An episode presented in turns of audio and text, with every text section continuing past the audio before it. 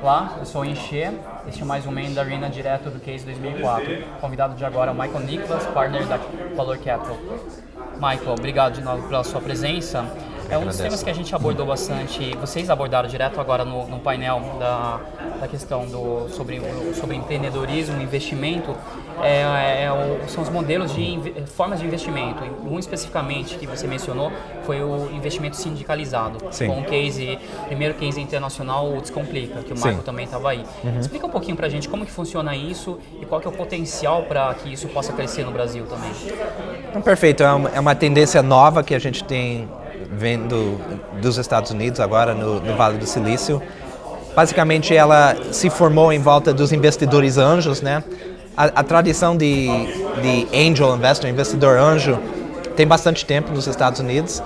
Muitas pessoas não sabem, mas assim, da, da quantia de dinheiro investido em venture capital nos Estados Unidos ou em startups, cada ano, ano passado foi 40 bilhões de dólares.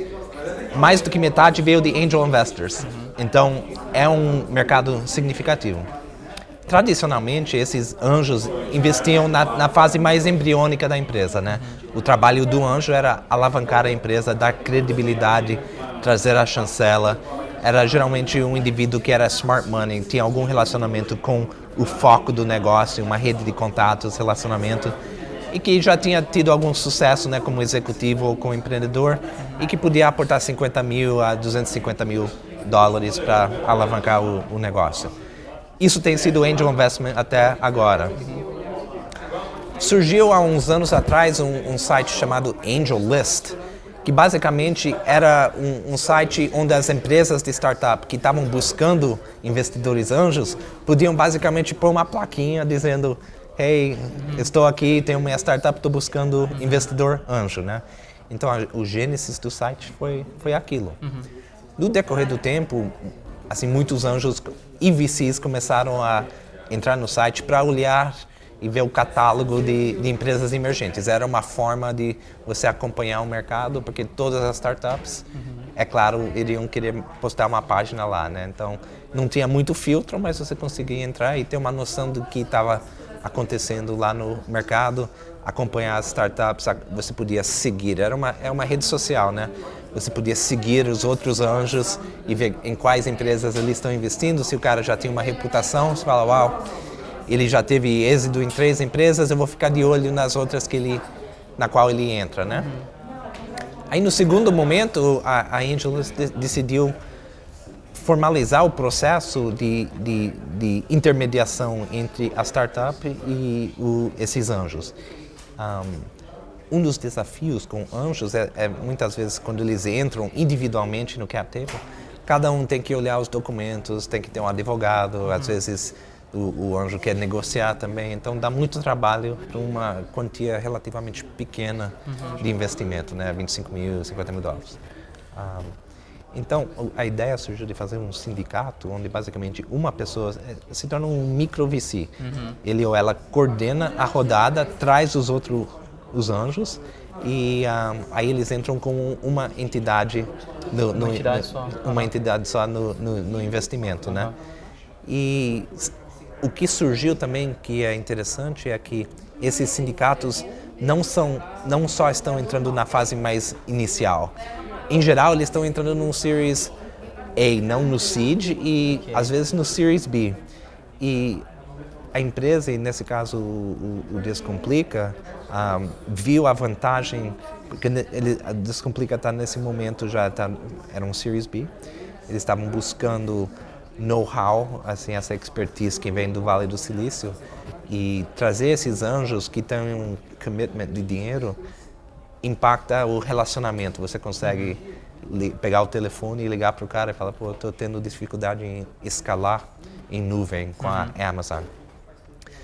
E se o sindicato foi formatado de uma forma para trazer exatamente as capacidades uhum.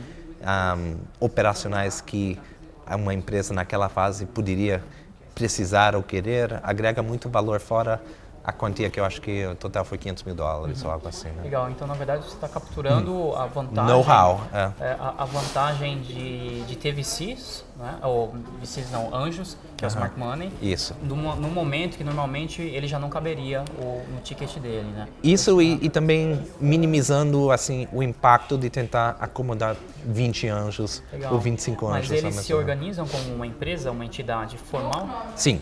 Então, o que, que é a Angel List Básica? Ela coordena isso, vira um, um microfundo. Uhum. E o sindicato, assim, a pessoa que toca, tem uma pessoa que é o head syndicate, né? uhum. E ele ou ela é que fecha a oportunidade com, com o empreendedor uhum. e aí vai e, e faz o, o networking com os outros anjos, trazem eles para dentro, faz o term sheet, faz, negocia um pouco e basicamente trabalha que nem o VC. Eles, eles arrecadam o dinheiro e eles têm uma participação no carry tradicional, né, que é a divisão de, de lucros, né. Uhum. Em venture capital tradicionalmente, assim, os investidores que põem o dinheiro depois que você retorna 100% do capital que foi investido, tem uma divisão de, de lucros, né? 80% vão para os investidores originais e 20% é dividido entre os VCs, os GPs, como eles, como eles chamam, né? Nesse caso, o cara que criou, montou o syndicate tem essa participação dos 20% e tem uma taxa para a plataforma também que, que vai para o Ele é análogo ao VC e faz Exa o papel Exatamente. Agora, qual que é? Uh, no Brasil estão surgindo algum, alguns também... De crowdfunding. crowdfunding. Isso. Qual, como que você acha que isso vai se desenvolver no Brasil? Ou o que você acha que precisa para a gente conseguir que essa iniciativa tenha, ganhe porte? Uhum. Bem, a gente tem visto, assim, eu acho, dois momentos nessa área. Tem, o primeiro momento foi de crowdfunding, mas a Kickstarter, uhum, a Viagogo, né? esse, esse, tipo de coisa. Um, que eram projetos e onde não tinha participação na empresa, uhum. né? Era basicamente, ah, você ganhava um brinde, você ganhava o primeiro primeiro produto, né? Uhum. E virou quase uma coisa, tem muita gente que gosta de fazer quase um hobby lá uhum. dentro, né? Mas tem dado muito certo, né? interessante. Agora, crowd equity é, é um pouquinho mais complicado porque, por causa de todas as leis uhum. em volta da governança de fundos de, de capital e também protegendo um, os investidores, né? Porque um, tem o mercado, a, a, CVM, entre outros, tem uma preocupação de, de, de proteger o, o, o, investidor não sofisticado, né? Uhum. Para não entrar numa, numa roubalheira ou uhum. alguma coisa assim. Mas as plataformas, nos Estados Unidos a legislação foi modificada de, qual forma, de tal forma que acomoda isso dentro de certas faixas né, uhum. de, de financiamento. Não tenho acompanhado super de perto aqui no Brasil, mas eu sei que tem, tem evoluído e imagino que vai ter um certo sucesso. Né? Legal. E que outras tendências você tem chegado do Vale do Silício que podem ser interessantes? Um, alguma empresa específica, alguma, uhum. algum modelo que vale a pena mencionar aqui para gente? Uhum. Um, é engraçado, a gente tem visto uma aceleração na ou uma uma compactação entre os, os rounds de financing, né? Então, antigamente você fazia o seed round com os anjos, ficava lá seis meses, um ano, aí fazia o Series A, ficava mais um ano, 18 meses, né? Você, fazia todo uhum. o roadmap, né? E, e sabia o runway até onde uhum. você chegava com o dinheiro daquela rodada, né? Era o Series B, era tudo meio assim planejadinho.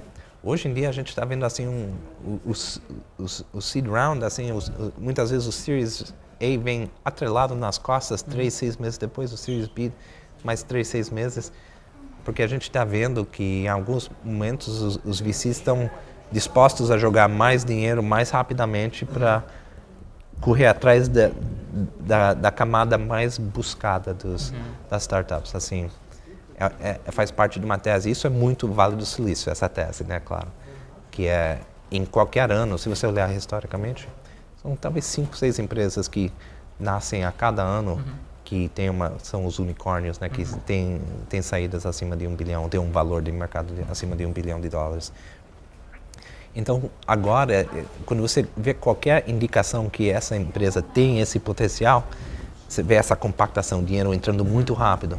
Você vê essa empresa Slack agora, que é quase um Yammer.